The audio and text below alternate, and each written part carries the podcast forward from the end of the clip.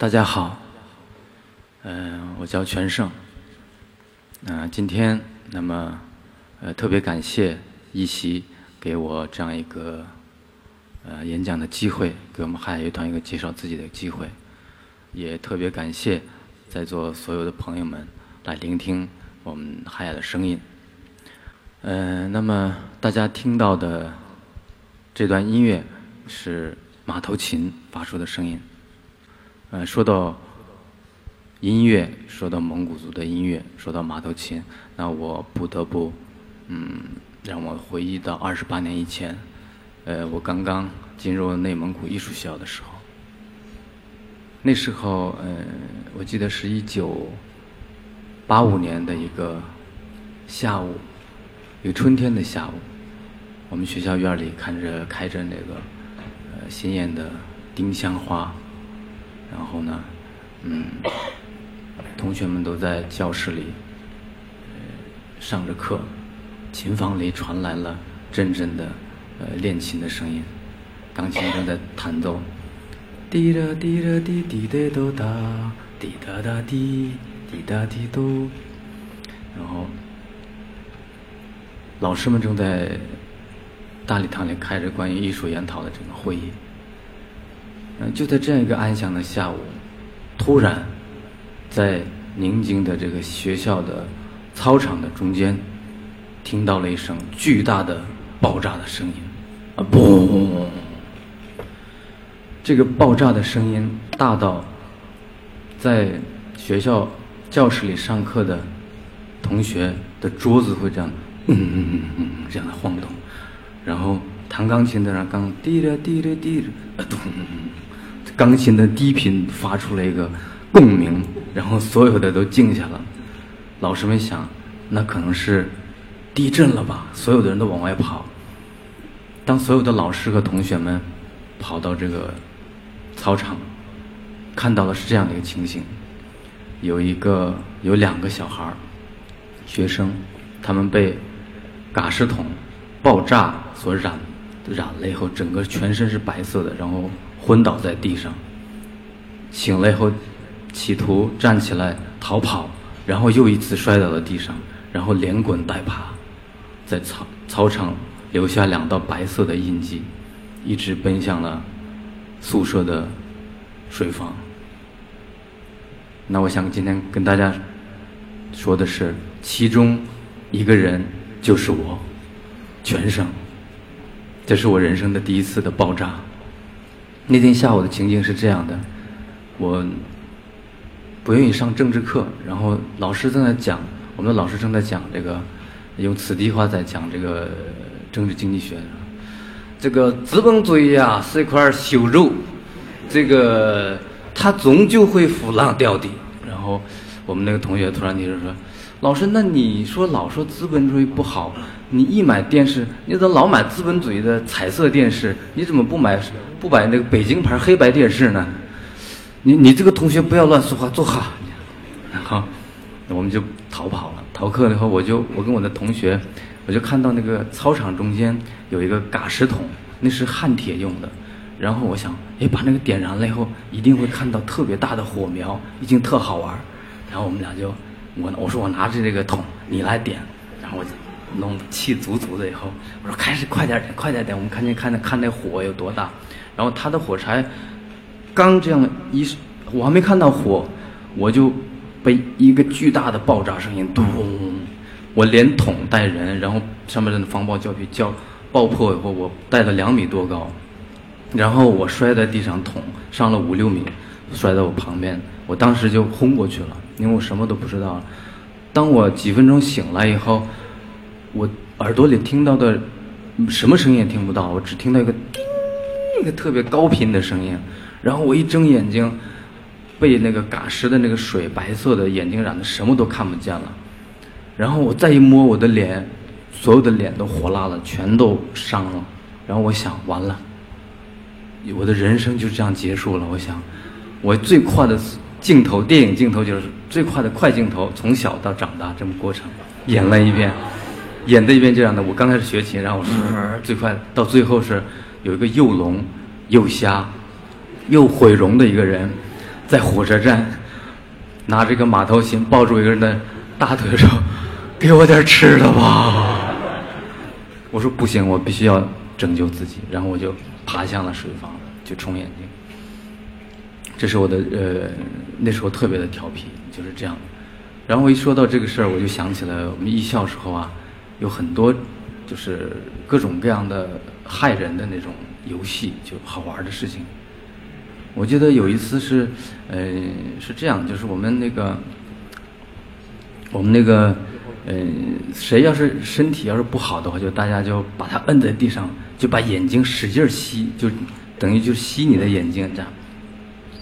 这样一吸，你的眼睛就被吸出两道红印来，然后这道红印就有一个星期就会下不去。然后那时候我们艺校的三分之二的人都被吸了，然后都是这种的，跟小丑一样，一个星期下不去。有的时候我们还演出的时候还带着两个红道这样，噔噔噔嘟嘟嘟嘟嘟嘟嘟，还演出了，大家乐的。后来大家觉得这个不好玩，后来说那这样，哎，我们下楼梯的时候啊，我们嗯。不要走那个楼梯下来，从那滑下来特好。所以那时候我们都不走楼梯，直接就一骑在那个楼梯那个杆上，就呼呼呼就滑下来。但没想到那个是很老的楼，那个楼梯是水泥的那个台子，稍微被菜刀砍的一截，所有都是那个那个疤。然后每次滑下来，我的棉裤啊就被撕的成两半儿然后棉花就会一跑，棉花就会乱飞。然后。那时候早上穿棉裤的时候，我还得变成两片儿，先找一个片儿，然后穿上，再找另一片儿，然后再找个绳子这样系上。我有个朋友特聪明，他是弹钢琴的，然后他每次就会拿那个笤帚哥的那个铁丝儿啊，就把自己的那个棉裤会缝上。铁丝儿上有那个那个可以当针线那种，他别上后就看不出来。但是有的时候他一坐在钢琴凳子上会啊那个叫起来，然后怎么了？这个铁丝儿就扎到我屁股了。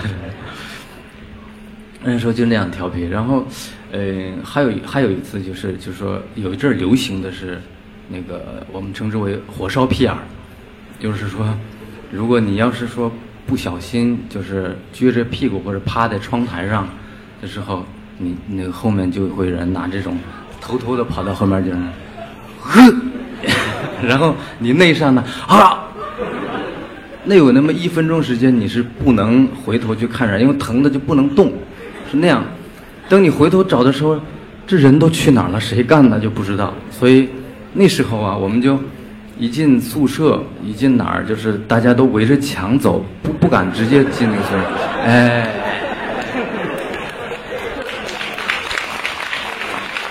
就是这一个找个撑着墙走旁边一坐就完事儿。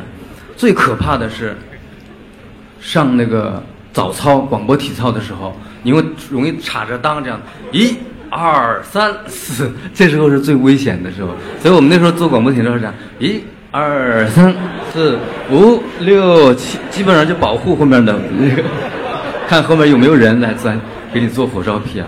那天有一个弹钢琴那个往哪说，他忘了，他自己在那特认真的，一、二、三、四、五、六，上上上，所有的人都指他那个插裆那边。我们有个一米八的那个那个弹三弦的，手指头这么粗，他跑过去，嗡，然后他五六七八二，直接就晕过去了。在那时候就就是这样的，特别的淘气。但是虽然我们特别淘吧，嗯，但是每个人对于呃将来对音乐练琴都特别的刻苦。然后大家基本上都保持有几个小时的练琴时间，而且每次考试的时候比看谁拉的好了，谁拉的不好。那时候呢，我们就觉得，哎，音乐应该是那么神圣的，应该把它学得更好，是这样一个想法。所以那时候我就听到了一个那个，嗯，一个人唱，呃，用一种流行的方式唱那个蒙古歌。今晚我的朋友都要来，咚啊哒的个咚咚哒的个咚咚。哇，我觉得这个太酷了！第一次听到蒙古歌还可以用这样的节奏去唱，那这个人就叫腾格尔。小时候听太羡慕了，在我心心里面就像个那种神一样的感觉。后来我就带着这样一个愿望，问他腾格尔在哪，他说他在北京，然后我说我一定要去考到北京，然后我就登上了，呃，从内蒙古到北京的这样的一个草原列车。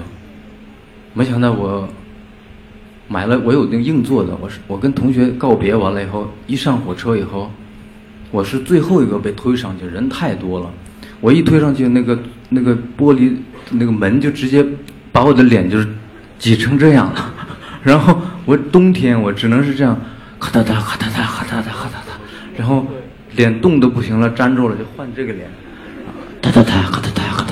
最后我发现。哎，有一个小窗户可以看外面的风景，那个风景最快的往后的倒退。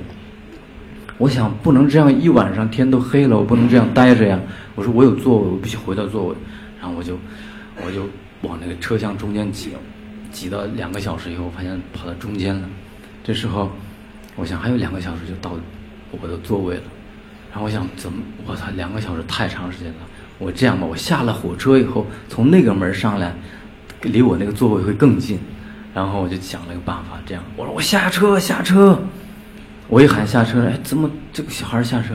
人群上面就就把我这样传传到那个那个我那个上车的那个那个窗那个门口，然后列车员把门睡觉的人都提起来起来，然后有人下车呢，咚把我一扔下去，一关门，我再一看那个火车站只有一盏灯。一个特别小的站，然后没有人下车，就我一个人下车。所有的火车不开门，就我一个人下车。天哪！我从哪上车？我说开门，人家也不开了。我赶紧往那个我那个方向跑，但是我我发现我下错方向了。我那个座是在这边，我的同学在这边，我在这边下的。然后我想怎么办？我最快的速度，我从火车底下钻过去，钻过去以后，那个，然后我又。开始找我那个同学，我说：“哎，你在哪儿？白峰，你在哪儿？”那个同学叫白峰，然后他给喝多了，给睡着了，知道吧？在火车上在睡呢。然后我看见了白峰，开开窗户，开窗户。我正喊呢，结果噔，火车就开始啪啊啪就开始准备启动了，准备开始走了。我一边跑，我说：“开窗户，我是我。”完了他说：“啊，他说你怎么跑到外面去了？”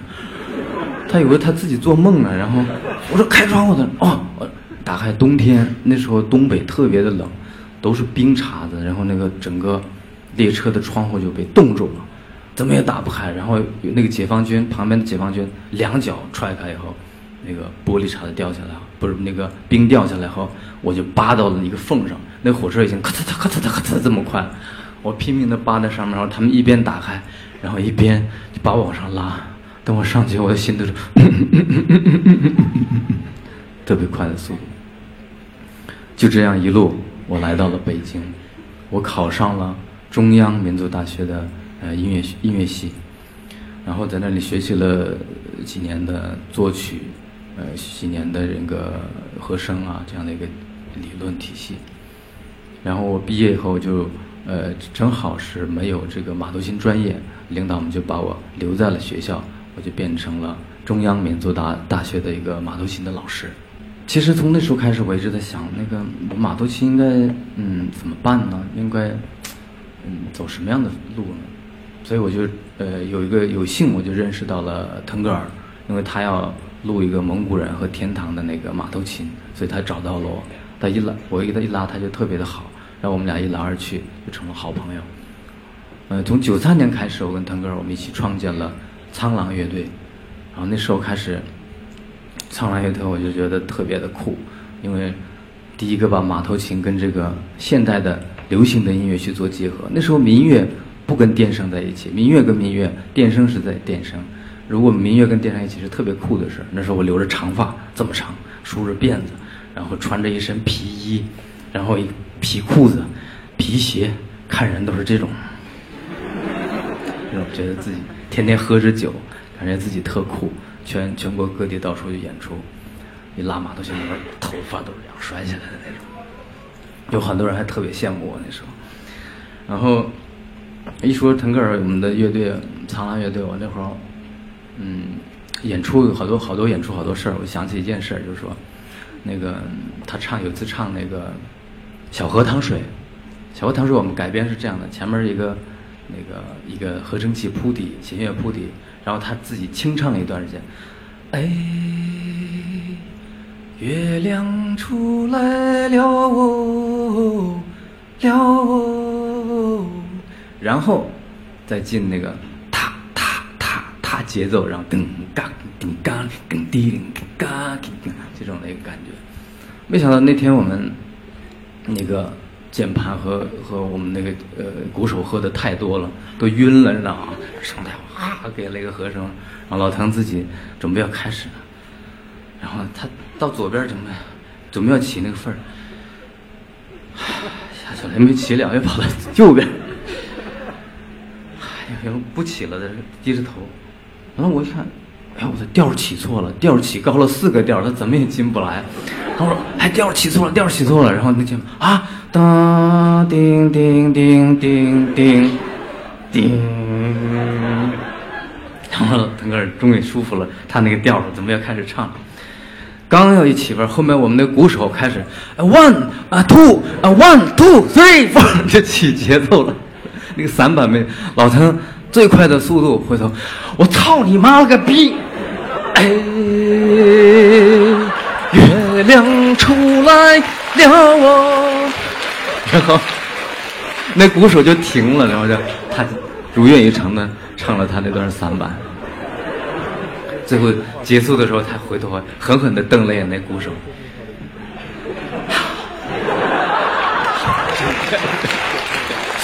哎，我想起来好多有意思的事儿就是那时候就是那样的，然后到到处演出，到又呃到国外，像美国、啊日本都开过那个演出过。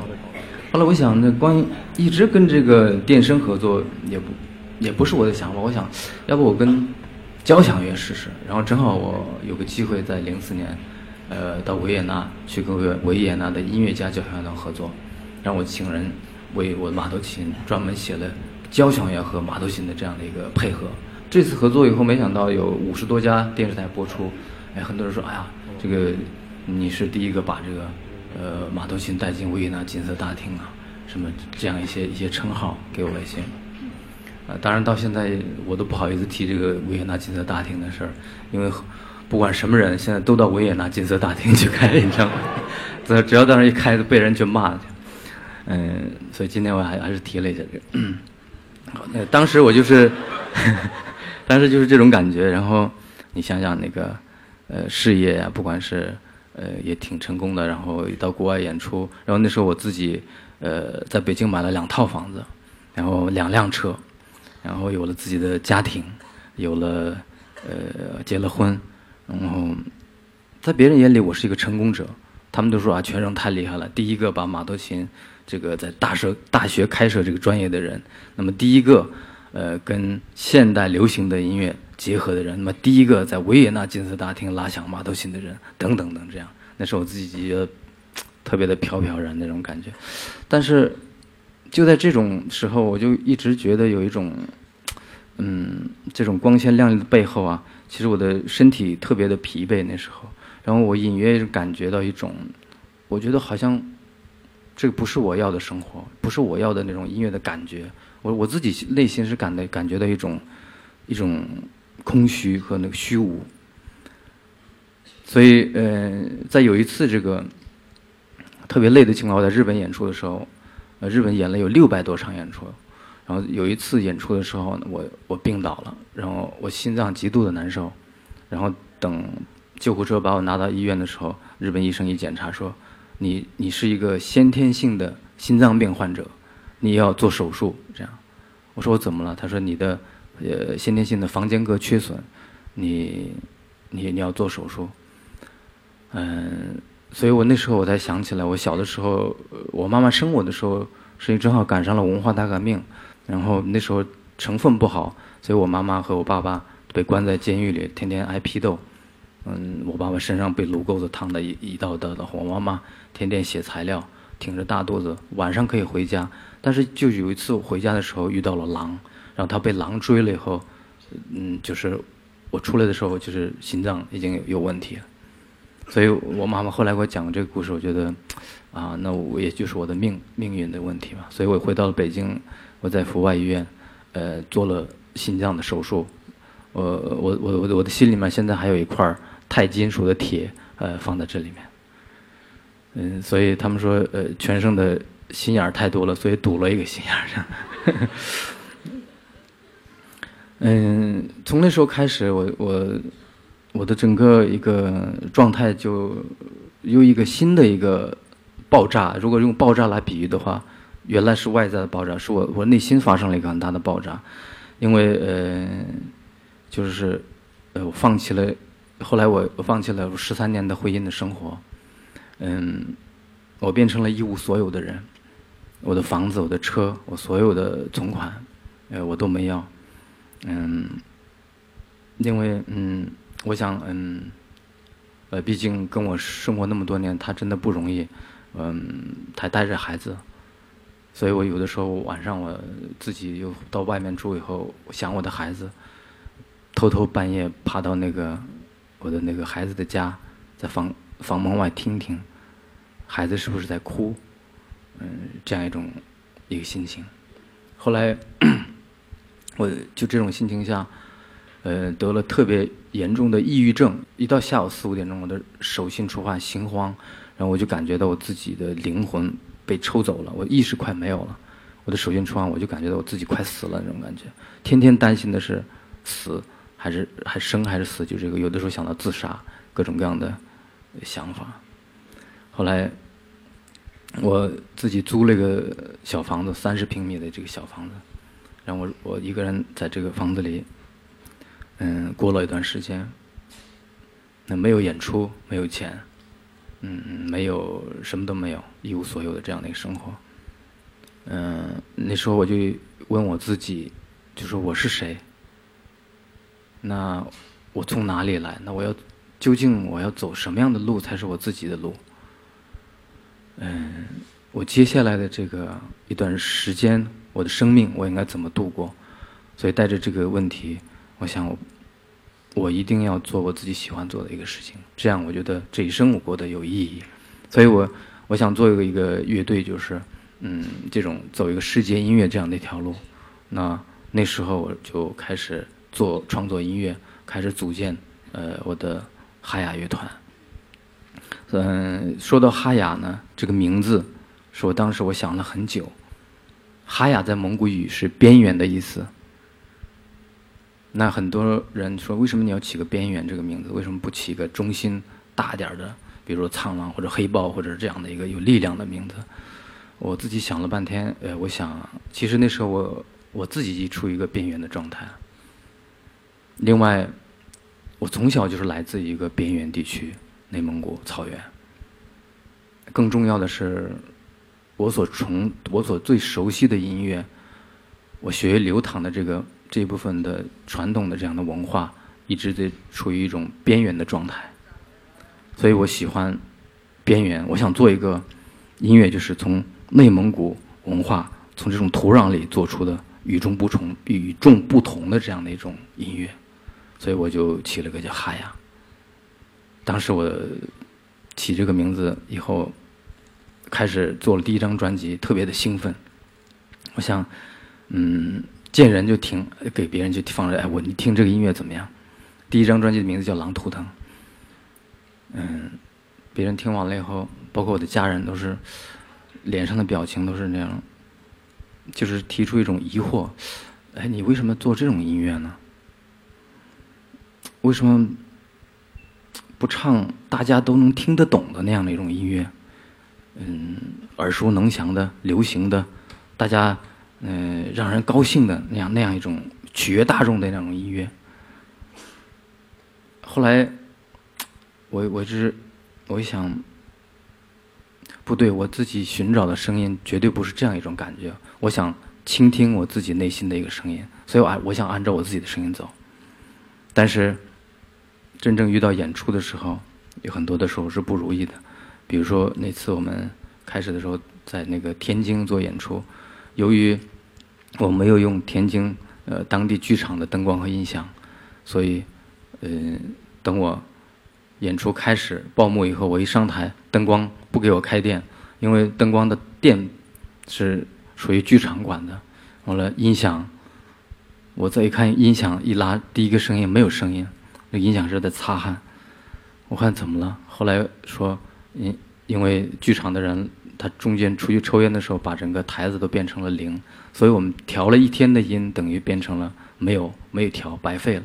所以我们从第五首歌开始才有了声音，慢慢推上来，这样所有的观众开始喝倒彩，听不到声音。文化局局长开始出来骂我们，什么音乐？说你们什么乐队？这样把我骂得一塌糊涂。后来好不容易参加了一些电视台的晚会。因为我们的乐器非常特殊，他可能呃摄像机不太熟悉，所以当我们主唱唱歌的时候，他要照马头琴；马头琴响起的时候，他照鼓；鼓响起的时候，照呼麦。他一直在找人当中，我们的音乐就结束了。所以整个感感觉是这样：哎，在哪儿？这人现在哪儿？所以整个表现出来的这乐队是特别的狼狈。后来为了宣传乐队，我自己掏腰包去参加各种各样的音乐节。那我说没钱没关系，他说那没有路费，没有路费没关系，我自己掏钱。我们自己就参加各种各样的音乐节，但是毕竟是还有生活嘛。我们一起做乐队的朋友，最最最初的那个帮朋友，他也要生活，因为在北京租房子，来回呃交通吃喝都是问题，所以因为没有办法生活，他们陆续的就退出了海牙。当时走的时候特别的难过，因为。嗯，我把他送到火车站，上了车以后，哎呀，我的那呼麦手说我要回家，因为我我我有两个孩子。我们的那个鼓手说，呃，全哥，我还是去日本打工吧，因为我们也没有演出，我也我也付不起房租了。那我们的键盘手说，呃，全哥，我那个参加其他乐队了，我这个乐队我就来不了了，不好意思啊。然后最后就剩下了。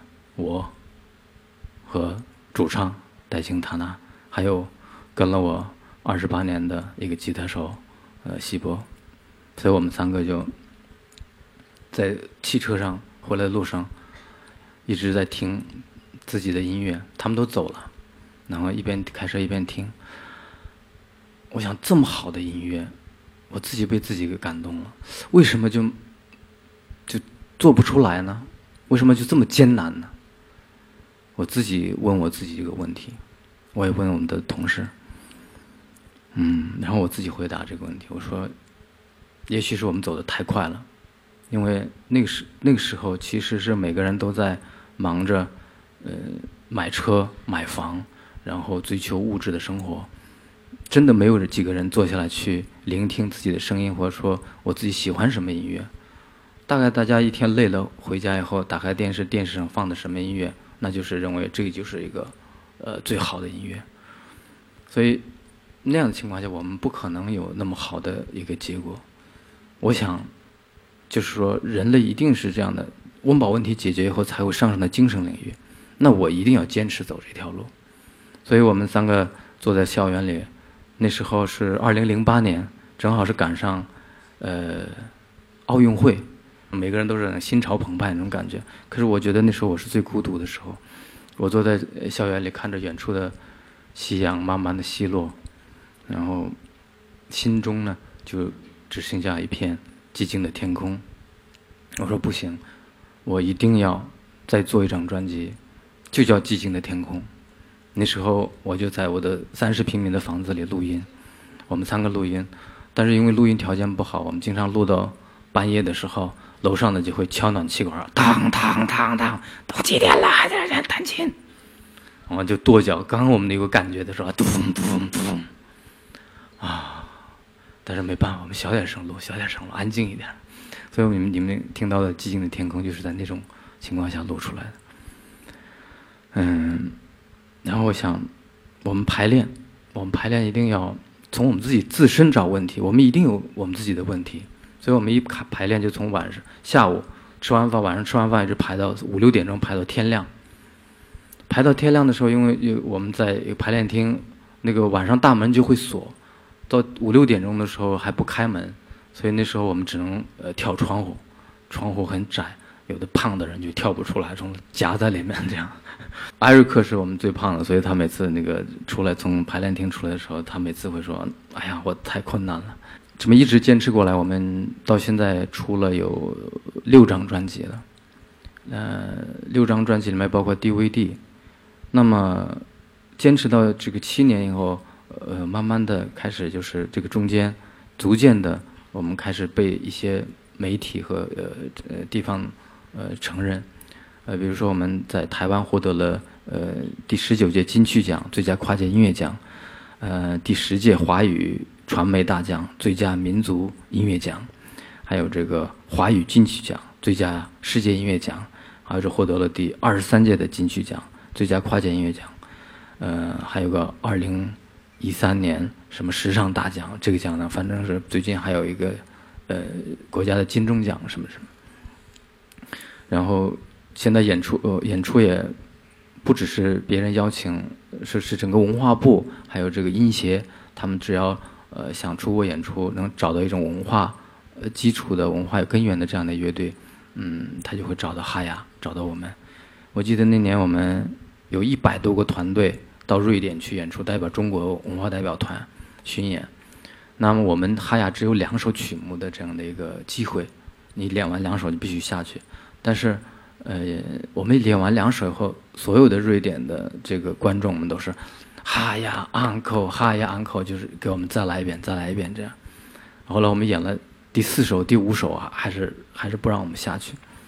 当时带队的是我们的音协主席徐北东老师，他激动地跑到那个大巴上，他说：“我们现在临时开个会，哈雅今天太棒了，我觉得哈雅是真正能代表中国文化、能走向世界的乐队。我们所有的民乐团、所有的演出人员应该向哈雅学习。”我一直在想，那这些我是怎么来的呢？就是说。嗯，我想第一个就是要诚实的面对我自己内心。这么多年，我自己想做什么样的音乐，一定要尊重你自己内心的一个认认知的态度。我觉得这是第一个是最重要的。那么第二个，我想是，嗯，是我的坚持。做一件事情，我一直想的用十年的时间去做一件事情。所以我们现在是刚刚是呃六七年，还有几年的时间，以后才能哈雅做得更好。嗯，说到这个过程啊，呃，今天我要特别感谢一直跟随我这么多年的哈雅的呃成员。